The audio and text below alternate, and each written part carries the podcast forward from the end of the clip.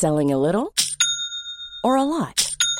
Shopify helps you do your thing however you cha-ching. Shopify is the global commerce platform that helps you sell at every stage of your business. From the launch your online shop stage to the first real life store stage, all the way to the did we just hit a million orders stage. Shopify is there to help you grow. Shopify helps you turn browsers into buyers with the internet's best converting checkout. 36% better on average compared to other leading commerce platforms because businesses that grow grow with Shopify. Get a $1 per month trial period at shopify.com/work. shopify.com/work. Heraldo Radio, con la H que sí suena y ahora también se escucha.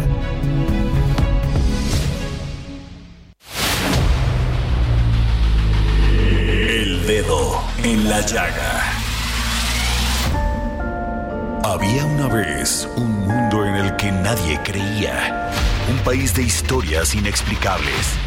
Una nación con personajes asombrosos. Santo Tomás tenía razón. Hay que ver para creer. El México increíble, las verdades que duelen, la voz de los que callan, el dedo en la llaga. Infórmate, diviértete, enójate y vuelve a empezar. El Heraldo Radio presenta El Dedo en la Llaga con Adriana Delgado. Qué suerte la mía, que puedo verte al despertarme cada día.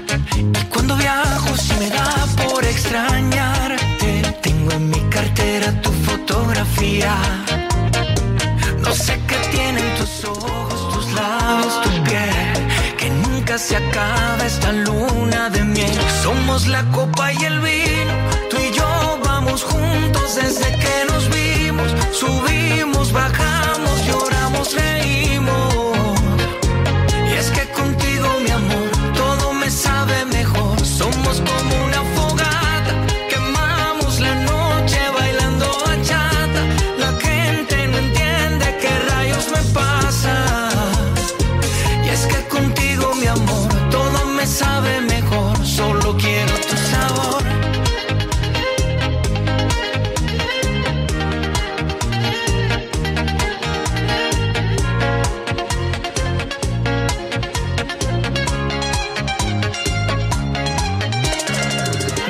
Esa noche que nos probamos, nos dimos gusto y más nunca nos despegamos.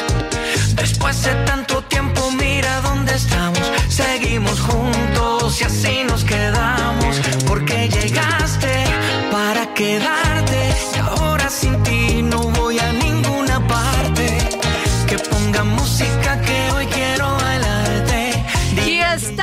Escuchando a mi querido Chayán. Bueno, con esta canción bachata, hasta dan ganas de enamorarse, Samuel Prieto. ¿eh? Cuando escucha uno a un buen cantante, con buenas letras, con buen ritmo, con un ritmo dulce, de estos así, que además sigues la letra, la música. Se te antoja tener. Esa sí es música. tener- Tú tienes galana, ¿verdad? Eh, pues. Dilo, dilo. sí. Yo sé que tienes muchas fans. No, pero yo que no, yo que no, pues sí se me antoja. ¿eh? Así como estar así Sí, sí, de repente también hace falta un poco de apapacho, ¿no? Sí, ¿verdad? Y una bachata sirve muy Sí, bien para eso. Sí, es cierto. Pues vamos a ponerle este día de las buenas parejas del día del amor. No importa que no sea 14 de febrero. Ese debe ser siempre. Así de sencillo. Y bueno, nos vamos a un resumen noticioso con Héctor Vieira. El presidente Andrés Manuel López Obrador aseguró que quiere una nueva etapa con el INE y como primera acción invitó a los 11 consejeros electorales a Palacio Nacional para que se reúnan con él por primera vez en el sexenio. El encuentro quedó agendado para el próximo martes. El camino para que México recupere la categoría 1 en seguridad aérea, que le permita a las aerolíneas nacionales incrementar operaciones hacia Estados Unidos, se hace cada vez más corto. De acuerdo con el presidente López Obrador, el gobierno ya cumplió con todas las demandas y solo queda un trámite pendiente. Durante su conferencia matutina de este jueves, el mandatario federal dijo que el gobierno ya atiende la ola de violencia desatada en las comunidades fronterizas de Chiapas con Guatemala y alista un programa de fortalecimiento de los programas sociales para atender las causas.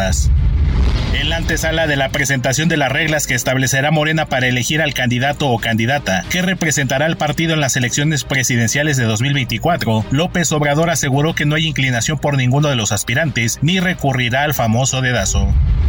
López Obrador celebró la disminución de la inflación en mayo y dijo que este es parte de los resultados de su plan implementado desde el año pasado de la mano de productores, comerciantes e industriales con el objetivo de contenerla.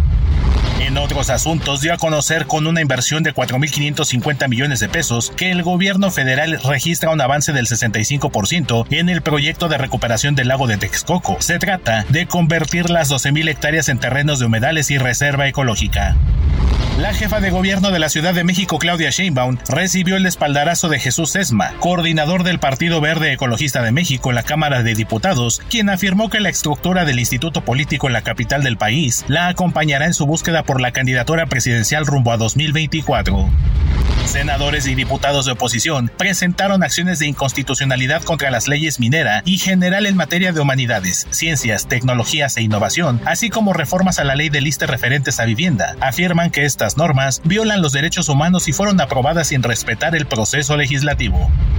El Ejecutivo Federal promulgó la creación de un Código Nacional de Procedimientos Civiles y Familiares que homologa las leyes de las 32 entidades para dirimir las controversias entre particulares. En este nuevo código se aprovecha los beneficios de la oralidad en sentencias e impugnaciones, además de privilegiar los mecanismos de solución de controversias. La Junta Federal de Conciliación y Arbitraje autorizó el proceso de remate de bienes de Interjet, de acuerdo con la sección 15 del Sindicato de la Confederación de Trabajadores de México, que representa a trabajadores de la extinta aerolínea. Los inmuebles fueron evaluados por más de 1.780 millones de pesos. El remate se realizará el próximo 3 de julio a las 10 de la mañana. La ministra de la Suprema Corte de Justicia de la Nación, Yasmil Esquivel Bosa, es autora de su tesis de licenciatura. Así lo determinó la juez noveno de lo civil al concluir el proceso de derechos de autor, en el que se realizaron pruebas de grafoscopía, documentoscopía, análisis de lingüística y hermenéutica. La Unidad Especial de Investigación y Litigación para el caso Ayotzinapa de la Fiscalía General de la República presentó 69 testimonios, 65 documentales y 43 peritajes, un total de 177 indicios de prueba para aprobar su acusación contra el exprocurador general de la República Jesús Murillo Caram por delitos contra la Administración de la Justicia, tortura y desaparición forzada. De ser declarado culpable, alcanzaría una sentencia de hasta 82 años de cárcel. Y regresamos aquí al dedo en la llaga. Son las 3 de la tarde con 7 minutos. minutos. Saludo con mucho gusto a mi querido Samuel Prieto porque vamos a tener economía del terror. ¡Ay, qué miedo! Bueno, antes de esto, antes de irnos a nuestra entrevista, Samuel Prieto, un grupo armado bloqueó la autopista Aguascalientes-León e interceptó a un tráiler nodriza que llevaba camionetas de lujo, llevándose todas las unidades. El, el, bloqueo duró más de media hora y jamás hubo presencia de la Guardia Nacional. O sea, no media hora, 40 minutos. Y todo porque quienes estaban en este bloqueo vieron cómo así tranquilamente bajaron estas camionetas de lujo de la nodriza, se las llevaron, echaron, se echaron para atrás, este, arrastraron a un auto que estaba volcado. Sí, porque no. Todo eso. ¿Y sabes qué duele, Samuel? Duele la impunidad. La impunidad. Estamos en total indefensión en este país. Sí, sí, porque vamos, ni siquiera ya estamos hablando de algo que sea inusitado, que digamos, wow, qué sorpresa, eh, esto nunca había pasado, nunca lo habíamos visto. No, la verdad es que con todo y lo sorprendente que es, no estamos hablando más que de un episodio más de muchos que suceden en las carreteras y autopistas mexicanas. Pues después de 40 minutos, una hora que las personas empezaron a tomar videos, pues este, la Guardia Nacional recupera en Guanajuato el tráiler nodriza con 11 vehículos nuevos. No sé cómo le hizo. Bueno, se llevaron las camionetas de lujo y dejaron ahí algunos. No, bueno. O sea, es una burla. Ah, no, espérame, no, no la recuperaron. Es que aquí me pasaron una nota que ya habían recuperado otro tráiler nodriza.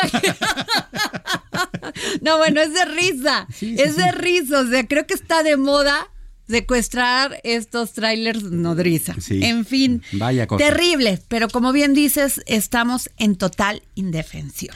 Y es terrible. Bueno, pues fíjense que este mi yo soy hashtag soy su fan. Es, está muy bien en las encuestas, Samuel Prieto. Es un gran legislador, no solamente ha sido se- senador, senador, sino este diputado. Y este, y pues me da muchísimo gusto eh, que me haya recibido la llamada el, el diputado Luis Armando Melgar, diputado federal del Partido Verde Ecologista por Chiapas, presidente de la Comisión de Hacienda y Crédito Público en la Cámara de Diputados. ¿Cómo estás, Luis? Hola Adriana, muy buenas tardes, muchas gracias por la oportunidad y muchos saludos a todo tu todo auditorio.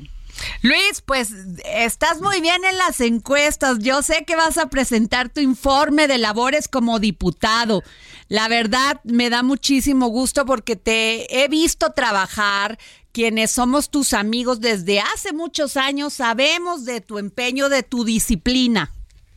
Muchas gracias Adriana, eres muy generosa con tus palabras y bueno, pues decirte que, que ya son más de 12 años desde el Senado, como bien hacías tu recuento ahorita, y bueno, pues ahora ya dos años en la Diputación y, pues es la primera vez que voy a, voy a dar un informe en presencial, este, lo habíamos dado, lo habíamos dado de forma digital y bueno, pues estoy muy, ahora sí que muy entusiasmado con todo lo que se ha logrado, con todo lo que hay que por hacer todavía. Este, no olvidemos que fe- viene la recta final de esta administración, una administración transformadora con el presidente López Obrador y, y aquí en particular con el gobernador Rutilio Escandón, que ambos dos han hecho una gran mancuerna para que para que Chiapas esté avanzando. Luis, eh, se dice fácil, pero no solamente has este, fungido como legislador, sino también en la iniciativa privada. Y es qué importante es que una, un político tenga estas dos, dos capacidades, estas dos experiencias. Y sobre todo, porque no lo dices tú, pero lo digo yo, porque así te sitúan las encuestas como Sí, uno de los precandidatos eh, más visibles para ocupar la gobernatura de Chiapas. Mira, afortunadamente el Partido Verde ha venido construyendo desde hace ya muchos años una base social, una base electoral importante aquí en el Estado. Y hoy tanto Morena en primer lugar como nosotros somos los dos los dos partidos que dominamos en el estado. Aquí prácticamente el PRI ya desapareció, el PAN realmente es muy pequeño y Movimiento Ciudadano todavía no ha podido todavía no ha podido construir una base importante. Entonces, sí, la realidad es que los tiempos ya están encima, estamos menos de un año para la elección de Chiapas, Adriana, este y, y, y bueno, pues como te digo, no hay que se- más que seguirle dando. Este hoy a partir de, de este sábado con el informe, pues vamos a empezar una nueva etapa, este de cara a lo que viene y la realidad, pues como te decía, muy entusiasmados, muy contentos, con toda la energía, porque vienen meses, vienen meses muy intensos. Y yo sí quiero mencionar en estos micrófonos, porque aquí en el dedo en la llaga hemos visibilizado mucho el tema de la equidad de género. Y tú has dado un gran impulso a la iniciativa para crear un piso parejo en materia de género. Así es, aquí, aquí las, la- bueno, como todo en México, pero, pero en Chiapas muy marcado, las mujeres tienen un papel fundamental en, gran parte, o te decía, la mayoría de los hogares chapanecos, las mujeres aportan, trabajan, este, son mujeres logronas, son mujeres que, que ahora sí, como dicen, se la rajan por sus familias y, y en consecuencia hay que tener una serie de apoyos para que como empresarias puedan echar a andar su propio negocio, cuenten con capital de trabajo, con capacitación, con asistencia, con orientación en la tecnología para, para efectos de mercadotecnia. Pues son las, las mujeres es, es como tú mejor que yo lo sabes, es un es una fortaleza para cualquier sociedad y más aquí en Chiapas. Pero además, eh, muchos políticos utilizan el tema de género como, pues, como discurso, Luis, pero eh, algo que nos afecta terriblemente a las mujeres es el cáncer, no solamente de mama, de cervicouterino, y tú has logrado que muchas mujeres tengan estos exámenes, estas mastografías, que no se dice fácil, porque nos dicen, este, sí, las vamos a apoyar, pero en estas cosas como la salud no vemos ese apoyo. Pues mira, aquí, aquí hemos podido avanzar mucho en ese tema. Como tú bien lo sabes y lo mencionas, o sea, las jornadas de mastografías han sido fundamentales porque no hay nada como prevenir y luego la gente de más escasos recursos es la gente que menos posibilidades, en este caso las mujeres, que menos posibilidades tienen para poderle meter dinero a la prevención de su propio de su propia salud. ¿Por qué? Porque todo lo gastan por los hijos, lo gastan para mantener sus familias, y así que esto es un apoyo muy valorado y muy sensible que cada vez que tengamos oportunidad estaremos echando a andar las jornadas este no solo no, no solo regionales sino estatales y, y, avanzar en esos temas, ¿no? Y todo lo que más podamos, lo que todo lo que podamos ir haciendo, pues qué bueno, ¿no? Oye, y otro punto muy y muy importante, eh, diputado Luis Armando Melgar, presidente de la Comisión de Hacienda y Crédito Público en la Cámara de Diputados y uno de los mejores evaluados en Chiapas y precandidato, yo lo voy a decir, no lo has dicho tú, precandidato al gobierno de Chiapas. Este es el tema de las montedeudas, Luis, y los más afectados son los adultos mayores. Sí, es lamentable, pero bueno, ya sabes que el crimen por todos lados se mete. Y así que, pues lamentablemente, aprovechando, aprovechando toda la conectividad que ya existe con enorme facilidad a través de, de, las redes sociales, pues colocan créditos y colocan créditos este, de forma fraudulenta, porque si bien prestan el dinero, las tasas de, interés son exorbitantes y, y, de, tal forma en que nadie las puede pagar y luego después en después de que te prestan el dinero viene viene una extorsión y una extorsión muy fea porque se meten con cosas personales tuyas las usan en tu contra. Así que es todo un tema ya lo, lo, lo aprobamos en la Cámara de Diputados ya lo mandamos a la Cámara de Senadores y yo espero que con mucha con mucha ahora sí que con mucho interés salga muy pronto. Y diputado, también estoy hablando con el diputado Luis Armando Melgar. Eh, del Partido Verde. Luis, últimamente hemos visto muchos ataques, mucha violencia contra los animalitos. La verdad, yo sé que tú eres muy sensible a eso y que escuchas las voces como la mía, como la de muchas otras personas que no queremos que se violente así a los animales. Sí, Adri, como bien dices, esto es no es otra cosa más que en todos los temas que tienen que ver con los animales, como los que tienen que ver con el medio ambiente, particularmente el cambio climático, es tema de conciencia. Hay que estar permanentemente insistiendo en campañas para que la gente haga conciencia, haga conciencia de tener una sociedad cuidadosa, protectora de los animales, cuidadosa, protectora del medio ambiente y en todos los sentidos, porque a ver, pareciera que no lo vemos, pero vivimos con eso. Sin duda, un gran problema de este diputado Luis Armando Melgar, pues estaremos muy pendientes de cómo va esta carrera hacia la gobernatura. Eh, te deseamos lo mejor y pues las, las encuestas lo dicen. Estás del Partido Verde, tú eres por mucho el más, el mejor evaluado y no solamente el Partido Verde, eres el de más conocimiento en Chiapas. Pues muy muy bien, Adri, vamos muy bien, gracias este y gracias a Dios y, y nos estamos muy contentos.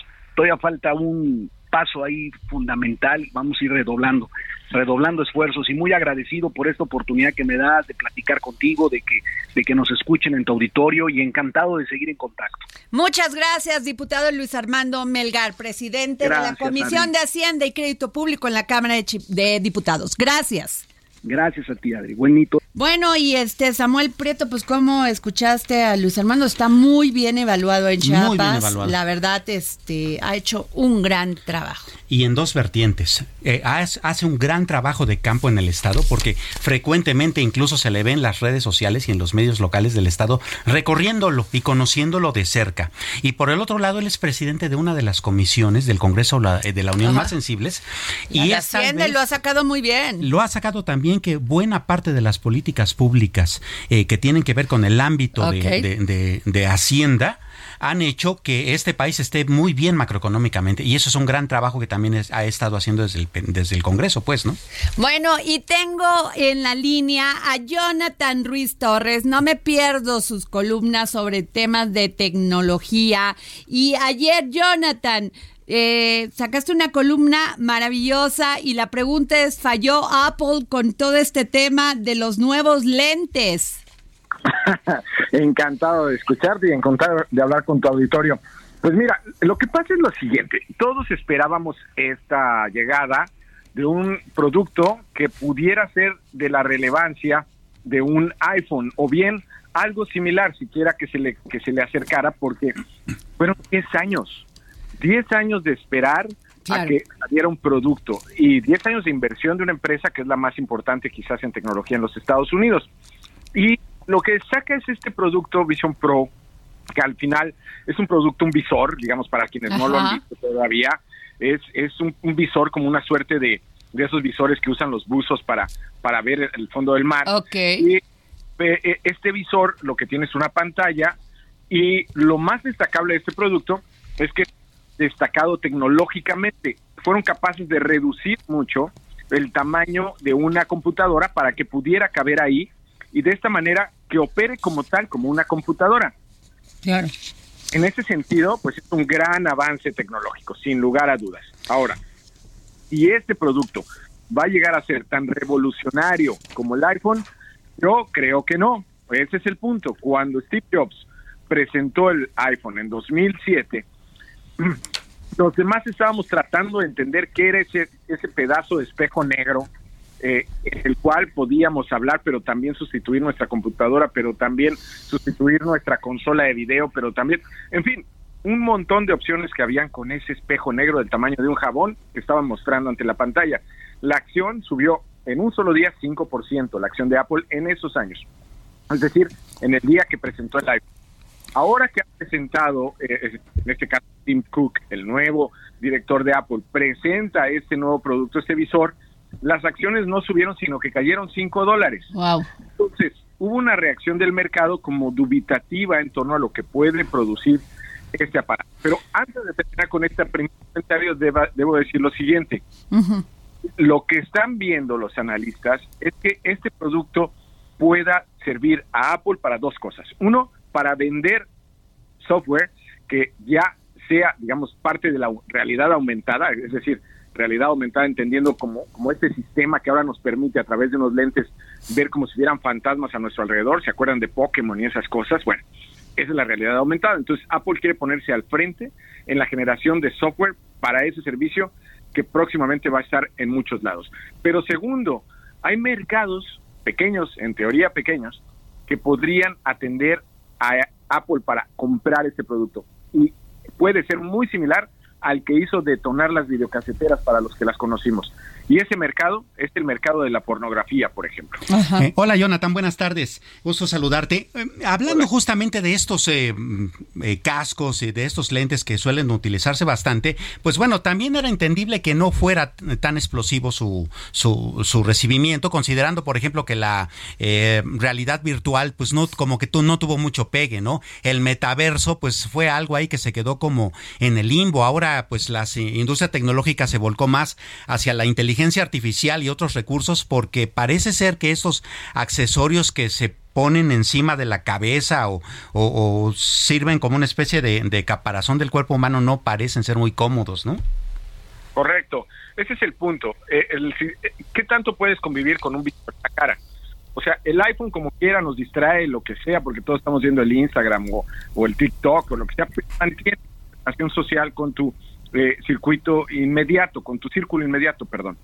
A diferencia de un visor, pues que si bien te permite seguir viendo el exterior, porque no es un, visor cerrado, como el caso de, los óculos de Facebook, y puedes ver a través de la, del cristal y puedes ver lo que hay a tu alrededor, pues al final eh, simplemente no puedes ver. O sea, para quienes gustan de maquillarse, por ejemplo. No, o sea, yo, no. no hay manera, Jonathan. Ese es el punto. Entonces, yo creo que hay un mercado, eh, sí, puede, por ejemplo, para diseñadores. Oh, se nos está como yendo. Bueno. Hola. Sí, se nos fue así tantito. Oye, Jonathan, y muy rápido, pero no se quedó muy atrás esta tecnología de Apple con todo lo que viene de Elon Musk. Bueno, hay que considerar que Elon Musk no está aún en el negocio de eh, se nos, se nos está escuchando muy mal, Jonathan. Se está interfiriendo la llamada. Lo lamento, a ver, yo estoy en un lugar de buena señal. Ok, a ver. Sí, te escuchamos. Hacemos este último intento. Eh, lo que decía es que Elon Musk no está en el negocio de celulares. Elon Musk no está en el negocio de la computación portátil. Elon Musk está en un de avanzar tiene que ver con eh, con el sistemas de, conexión con el pero se está entonces esta circunstancia lo que va a hacer es eventualmente y rebasar a cualquier aparato, sea un visor o un teléfono, para conectarnos al internet. La cosa todavía no sabe cómo. Es difícil okay. de que ese visor pueda competir con ellos, pero lo veremos. Pero Muchas gracias, Jonathan. Gracias, yo, este gran experto en temas de tecnología, Jonathan este, Ruiz de, este. Gracias por tomarnos la llamada. Casi se estaba mucho la interferencia. Nos vamos a un corte y regresamos. Todo me sabe mejor, solo quiero tu sabor. Sigue a Adriana Delgado en su cuenta de Twitter arroba Adri Delgado Ruiz. Además, te invitamos a enviar tus opiniones y comentarios en texto o por mensaje de audio a través de WhatsApp al 55 2544 3334. Y si quieres escuchar El Dedo en la Llaga de El Heraldo Radio, en cualquier momento y donde quiera que te encuentres, descarga el podcast disponible en Spotify y iTunes.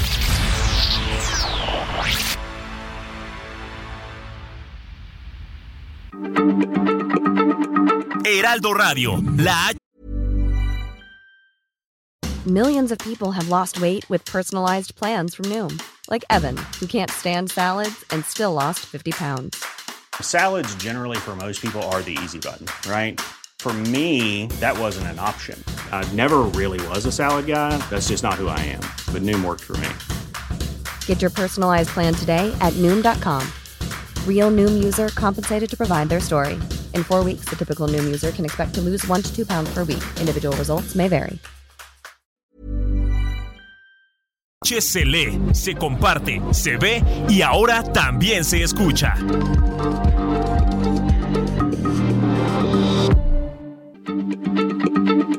Heraldo Radio, la H se comparte, se ve y ahora también se escucha.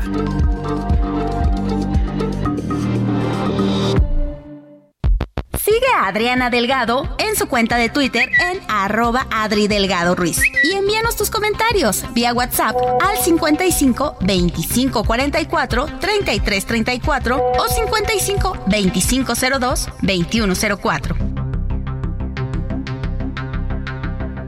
Adriana Delgado entrevista en exclusiva al alcalde de Coajimalpa, Adrián Rubalcaba Suárez. Tengo que decirlo en estas cámaras porque cuando iba a hacer esta entrevista, una persona que te conoce hace mucho tiempo, cuando eras estudiante, me comentó que estabas comiendo y que viste a unos niños que estaban vendiendo, creo que dulces, y los sentaste a tu mesa y les invitaste de comer. Ni siquiera pensabas en ser político.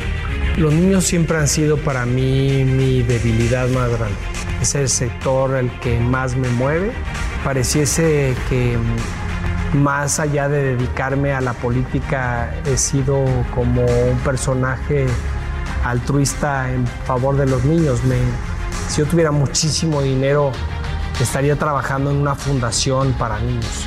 Pero tengo muchas historias sumamente conmovedoras y muy bonitas. Creo que los niños han marcado en mi vida eh, la necesidad de cambiar a México.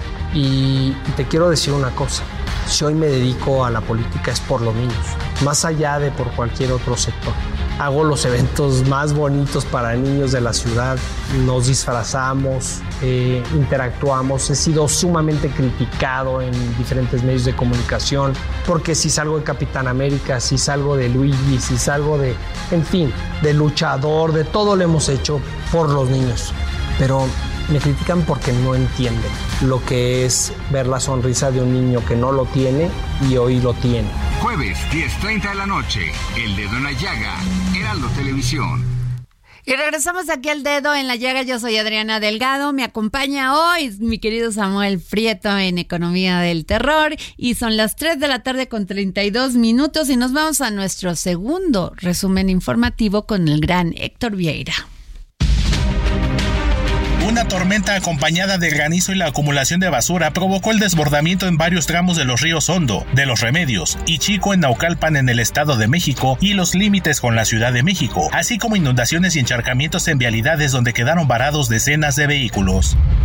En Zacatecas, más de 2.000 integrantes de la sección 304 del Sindicato de Trabajadores Mineros, Metalúrgicos, Siderúrgicos y similares de la República Mexicana comenzaron la tarde de este miércoles una huelga en la mina de oro a cielo abierto Peñasquito, ubicada en el municipio de Mazapil y considerada la más importante productora de dicho metal precioso en América Latina. La titular de la Secretaría de Seguridad y Protección Ciudadana Federal Rosa Isela Rodríguez y los integrantes del Consejo de la Comunicación coincidieron en la necesidad de buscar la pacificación del país. De acuerdo con la funcionaria, es de vital importancia la participación social y empresarial para la construcción de paz y la atención de causas que generan la violencia e inseguridad. El presidente Andrés Manuel López Obrador reconoció que al parecer sí hubo ajusticiamiento de elementos del ejército contra un grupo de civiles armados en Nuevo Laredo, Tamaulipas. En México prevalece un rezago de mujeres que ocupan cargos directivos en empresas, en la administración pública o aún cuando está demostrado que esto mejora la productividad e incluso los ingresos. Así lo afirmaron expertas del Instituto Nacional de las Mujeres. El rescate de petróleos mexicanos es un hecho, así lo aseguró su director Octavio Romero Oropesa, quien dijo que a casi cinco años de que se inició el gobierno del presidente Andrés Manuel López Obrador, las predicciones pesimistas de los detractores han quedado atrás. Las pensiones acaparan el 17.3% del gasto público en lo que va de 2023, mientras continúa el incremento en el pago de intereses de la deuda, lo cual agudiza las presiones sobre las cuentas fiscales a un año del cambio de gobierno, de acuerdo con datos de la Secretaría de Hacienda y Crédito Público. Entre enero y abril de 2023, el valor del intercambio de bienes y servicios entre México y Estados Unidos ascendió a 259.500 millones de dólares, lo que significa que el país cerrará el primer cuatrimestre de 2023 como el principal socio comercial de la mayor economía del mundo, revelaron datos oficiales. Los 10 parques industriales que se instalarán en el corredor interoceánico del Istmo de Tehuantepec requerirán más de 11 millones de pies cúbicos diarios de gas natural, el cual será transportado a través del ducto que es propiedad del Centro Nacional del Control del Gas de México. El peso inició la sesión de este jueves con una depreciación del 0.10%, equivalente a 1.7 centavos, cotizándose alrededor de 17 pesos con 38 centavos por dólar, con el tipo de cambio tocando un mínimo de 17 pesos con 33 centavos y un máximo de 17 pesos con 40 centavos por unidad. Y regresamos aquí al dedo en la llaga y estoy viendo un tuit de eh, quien fue diputado, presidente del PRI, senador, gobernador de su estado, Sonora, Manlio Fabio Beltrones.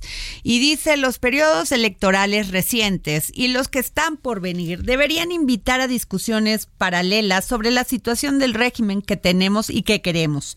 El reporte sobre la democracia en el mundo 2023, elaborado por el Instituto Aquillano no lo entiendo, señala que, a ver, señala eh, que el nivel de las democracias ha regresado a niveles de 1986, ni siquiera 88. O sea, no, porque en este país hubo elecciones y bueno, ahí eh, todo el tema de la trilogía del 88, documental que hicimos en Azteca. Bueno, y dice, el nivel mundial de la democracia ha vuelto a 1986 y eh, el nivel de democracia que disfruta el ciudadano promedio mundial en el 2022 es de 1900, más de 35 años de avances democráticos se han evaporado durante la última década. El, el declive es más dramático en la región Asia-Pacífico, que ha vuelto a los niveles registrados por última vez en 1978. Europa del Este y Asia Central, así como América Latina y el Caribe, han vuelto a niveles del, de finales de la Guerra Fría. Madre Dios. Bueno, ¿por qué es interesante este tuit? Porque Malio Fabio Beltrones ni siquiera había salido en estos, en estos procesos electorales y pues ya está diciendo tenemos que hacer algo. Claro, y fíjate, ahorita estoy sacando rápidamente, eh, pues echándole una ojeada a este estudio de Varieties of Democracy, que sí, está bien interesante. Y encuentro dos datitos que me llaman mucho la atención con respecto a México. El primero, eh, dice el estudio, hablando específicamente de América Latina, que el 87% de los habitantes del subcontinente eh, vivimos en democracias y especifica la de Brasil, la de Argentina, la de México México como un ejemplo, ¿no? Y el 17% de restante en autoritarismos autocráticos como Venezuela, Nicaragua y Cuba. Ok. Pero es interesante que aun cuando nos cataloga como una democracia, por ejemplo, hablando de libertad académica, el parrafito es, es bien claro. Fíjate, dice, del mismo modo, la disminución de la libertad académica está vinculada a la autocratización en países de América Latina como Uruguay, México, Nicaragua, El Salvador y Brasil. Wow. Interesante, ¿no? Porque si bien nos califican como una democracia, también hablan de que hay un proceso de autocratización del, régimen gubernamental. Híjole, o sea que vamos para atrás. Pues según Pero el entonces, ¿qué ha este, fallado, mi querido Samuel? ¿Qué ha fallado? pues la democracia era así como el eh, vamos a lograr paz, una economía estable, vamos a, a, tener esa libertad para elegir a nuestros gobernantes. ¿Qué ha fallado? ¿No ha, ser, no ha servido? Pues eh, eh, con, honestidad, el primer punto de análisis que siempre hay que poner sobre la mesa y poner el dedo en la llaga es que la democracia por sí misma, pues es solo una herramienta, pero no es el final de toda la historia, ¿no? Si no se eh, concreta correctamente la democracia, entonces como herramienta ya no termina de funcionarnos justamente para crecer como sociedad, ¿no? Eh, hay, que, hay que decirlo con claridad. Hay muchas tesis de escritores actuales que hablan, por ejemplo, del hombre masa, ¿no? Que tú sabes era un una eh, teoría sociológica muy fundamentada este, eh, eh, por, autores clásicos, ¿no? como por ejemplo muchos de ellos. Y, de, qué habla? Justamente de que no necesariamente las masas de un pueblo pues son tan sabias como dicen los gobernantes, particularmente cuando ellos mismos las someten a adoctrinamientos, ¿no? Claro, ese es, el tema, es de los radicalismos, el fanatismo, es lo que echa a perder todo esto y, y, y el la lucha, bueno, no, la ambición del poder. Sin duda. Que luego deja de, de como dicen, para que el, que el poder le sirva a todos. No, hombre. Claro. Son cúpulas y se vuelven cúpulas de partidos, eh, por lo menos en México. Sí, sin duda. José Ortega y Gasset, por ejemplo, decía justamente eso, que cuando eh, la democracia se basa en que el gobernante eh, se mimetice con el pueblo y se convierta a su, a su, mismo nivel empático, pero para manipular sus emociones, es donde la cosa se vuelve muy complicada. Bueno, pasemos a otro tema, porque una jueza determinó que la ministra Yasmín Esquivel Moza sí es autora de su tesis de licenciatura licenciatura, descartando así el plagio de la misma. La defensa presentó dictámenes en materia de documentoscopía, grafoscopía, análisis de lingüística y hermenéutica, líneas de tiempo, entre otros, con las que logró acreditar la autoría tras un proceso judicial basado primordialmente en derechos de autor en el que valoraron y desahogaron dichas pruebas, se obtuvo sentencia firme que concluye que la ministra Yasmín Esquivel Moza es autora de la tesis inoperancia de los sindicatos de trabajadores de confianza del artículo 123 apartado A, señala la declaración judicial. Pero bueno, la UNAM no se quedó contenta. Claro. a ver. Porque además, a ver, ¿cuál lógica hay en ese peritaje eh, sobre el que se basaría el juicio de pues la juzgadora con todo respeto. Pero ya te pero ya te lo dijeron todo lo que no, pero ya te están diciendo todo lo que hicieron. Ok, en ninguna en ninguna de esa lista de pruebas está el eh, repositorio donde se eh, almacenan todas las tesis dentro de la UNAM, que ese es un dictamen que la UNAM sí hizo. Pero a ver, la UNAM dice, pide este este, bueno, a ver, déjame ver porque, ah, bueno, sí, la UNAM pide a Yasmín Esquivel que abandone la batalla legal sobre el plagio de su tesis. La universidad informa de que la ministra ha promovido, promovido dos amparos y dos juicios civiles para retrasar el dictamen del Comité Universitario de Ética sobre la originalidad de su tesis de licenciatura. Bueno, esto ya se enredó. Ya. ya, ya, a ver, ya. Y además eso, eh, eh, el hecho de que estén metiendo tantos recursos es la misma, el mismo efecto que tiene cualquier persona que se está amparando todo el tiempo. Pues es retrasar la justicia. Ya, pues ya, pues déjenlo, ya, la UNAM y ya. Pues sí. Ya, a ver. La ministra iba a seguir en su cargo, la UNAM puede decir 20 mil cosas, ya una juez dijo que sí es su tesis, ya. Pues sí. Pues sí, no, guste o no guste, ya. Tiene que seguir este país, ¿no? Si no, este, cada vez que va a salir Yasmín y todavía le faltan nueve, ocho, que ocho o nueve años, ¿no? Sí, sí, sí. ya, pues así es. Me van a decir que porque ya, porque pues así opera este país. Ya, adiós. Bueno, a ver, Samuel Prieto y economía del terror.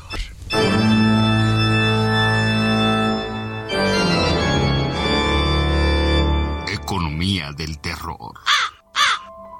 Bueno, antes de que vayamos contigo, sí quiero decir otra que está muy buena, porque Ricardo Monreal, que se lance y que va a ver al presidente, bueno, lo invito al presidente, porque ya ves que el presidente no recibe si no quiere, ¿verdad? No, hasta está la foto ahí, ellos saludándose. No, bueno, y dice, encuentro afortunado en Palacio Nacional con el presidente López Obrador, reforzando nuestra amistad y convicción para continuar con la transformación que un día soñamos. Y eso sí es cierto.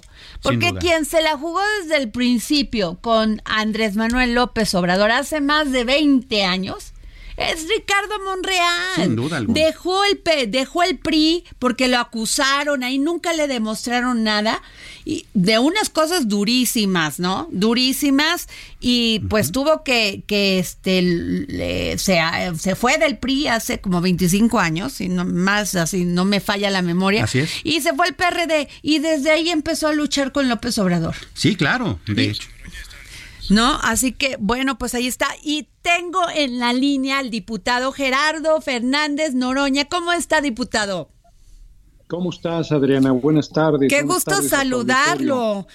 Pues usted, más bien, yo quiero preguntarle cómo vio este proceso pasado de, del domingo del Estado de México, de Coahuila, y cómo, y cómo va usted. Pues, lo vi muy bien, sobre todo el Estado de México, donde fuimos en coalición Morena, PT, Verde, en un solo logotipo, como debe ser, mientras la derecha hizo una alianza vergonzante, cada quien por separado, aunque era una coalición, con Alejandra El Moral y ganamos amplio 8%. La unidad es muy importante. Coahuila es una dura lección porque justo por ir divididos perdimos. Yo al PT se lo dije en su momento que era un error, que yo no estaba de acuerdo. Eh, estuvimos inclusive a punto de romper por ese tema, eh, resolvimos eh, y al final acabaron haciendo lo que yo les había dicho desde un principio, pues que había que retirar la candidatura de Mejía. Pues fue muy tarde, lamentablemente, y el resultado es desastroso. A mí me parece que... La Oiga, pero se, se, vio medio feíto eso que al último se le retirara, ¿no? Está feíto eso, ¿no? Horrible, horrible horrible, fue una comedia de enredos, porque además queda, se queda mal por todos lados. Quedaron mal con Mejía, quedaron mal con el electorado, quedaron mal con, con el movimiento. No, no fue una comedia de enredos, desafortunadísimo. También debo decir que en Coahuila hay dos cosas adicionales. Un mal procesamiento de mi amigo y compañero Mario Delgado, porque luego Morena es muy arrogante, hombre, y el PT pedía dos candidaturas más a diputado local y no se las daba. Yo le dije a Mario, Mario, ustedes llevan la gubernatura, no, no es relevante. Al final Mario accedió, pero por alguna razón el PT ya se había decidido. Muy tarde. Oiga, pero usted no cree que eso... a ver, por favor, sí, termine. Y, el otro tema que va para donde me vas a preguntar. Sí, pues el Otro tema, el otro tema es que está cuestionado el método, no se quiere reconocer que está cuestionado el método de la encuesta y por eso es importante que el compañero presidente se haya asumido como garante de lograr la unidad y de garantizar la confiabilidad y transparencia del método. Yo no veo la posibilidad de que vayamos eh, divididos en 2024. Primero, porque el próximo domingo vamos a estar los seis aspirantes a la candidatura presidencial del movimiento Morena PT Verde en el Consejo Nacional de Morena. Haremos uso de la palabra y nuestra presencia y nuestro discurso nos compromete a, a respetar el resultado y a ser garantes de la unidad este, pues como debe ser, hombre. Pero, claro.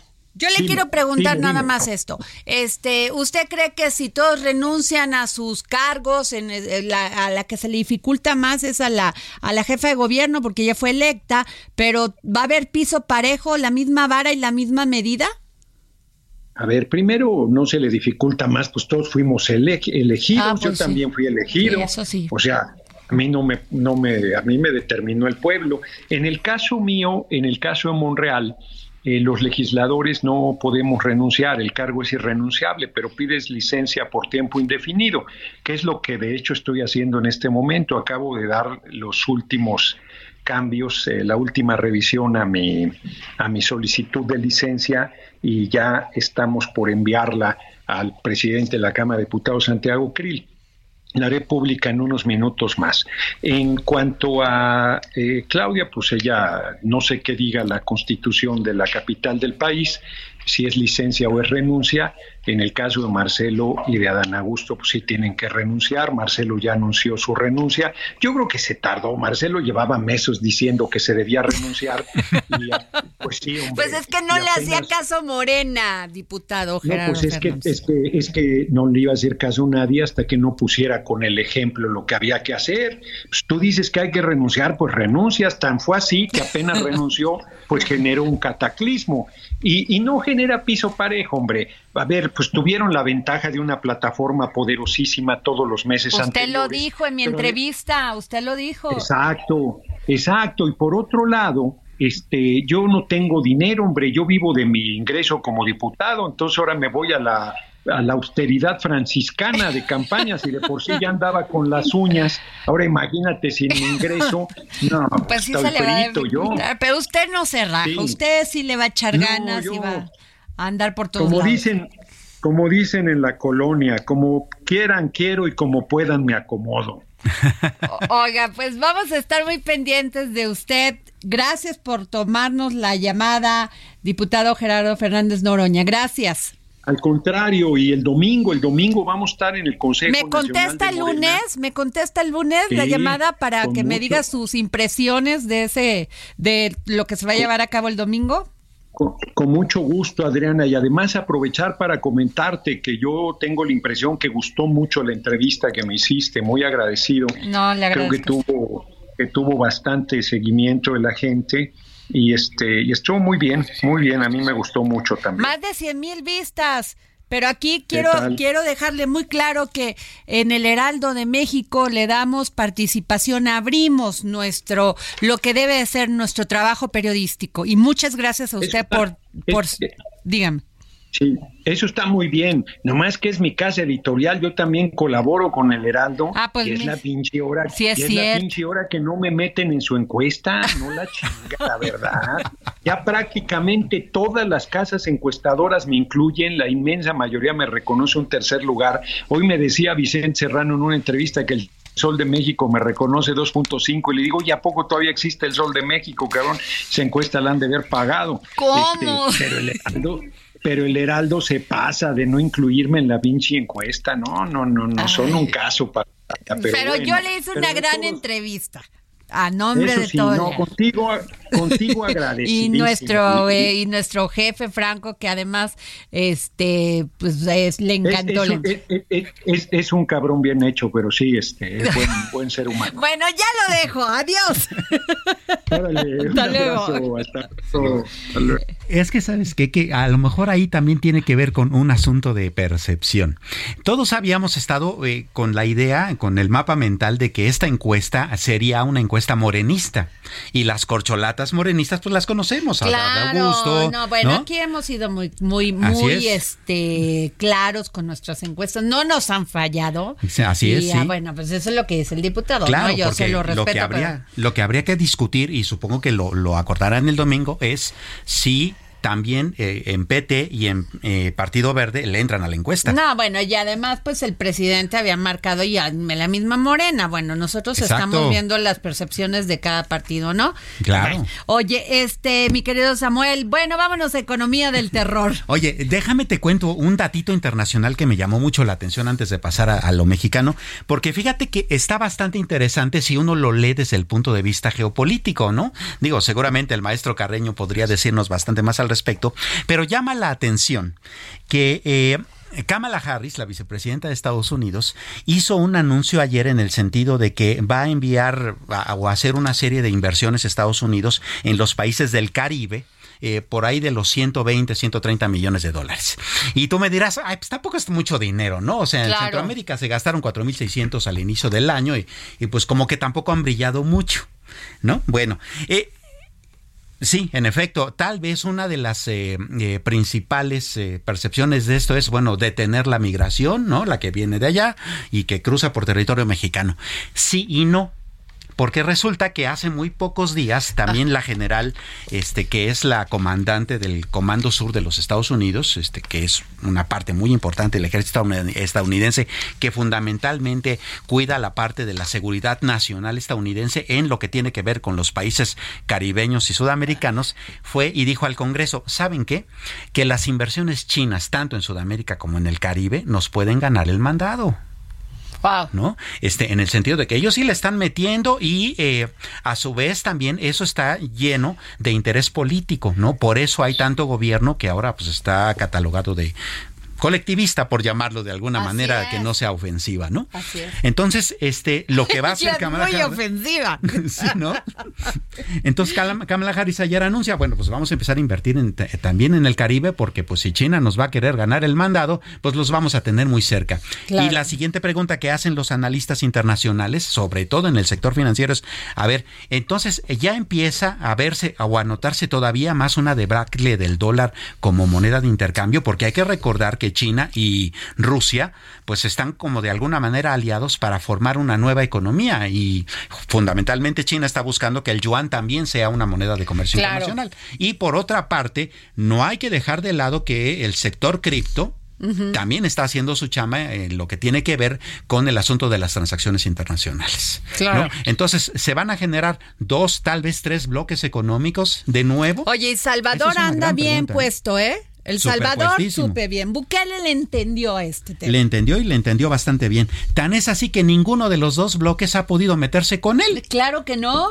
Y no lo van a hacer, porque está abriendo otro otro esquema este de, de, finanzas públicas, de política económica, así de sencillo. Así es. Y bueno, como dice el productor que me quedan 10 segundos, 5.85 la, la inflación, vamos para abajo ya por cuarto mes. Es buena noticia sí, pero no, Uy, que lo diga Samuel Prieto, yo me pondría a temblar. Bueno, este no te quedaban 20 segundos. Ah, ya, No, este productor, no, bueno, ya se nos los llevamos. Muchas gracias por escucharnos y como siempre les digo, gracias por permitirnos entrando, entrar a su corazón y vamos a cumplir ya cuatro años de estar en este no en la radio del Heraldo dando espacio a todos los este personajes políticos. Nos vamos.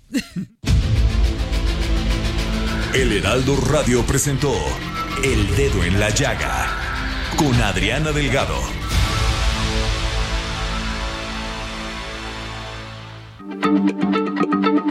Heraldo Radio, la H se lee, se comparte, se ve y ahora también se escucha.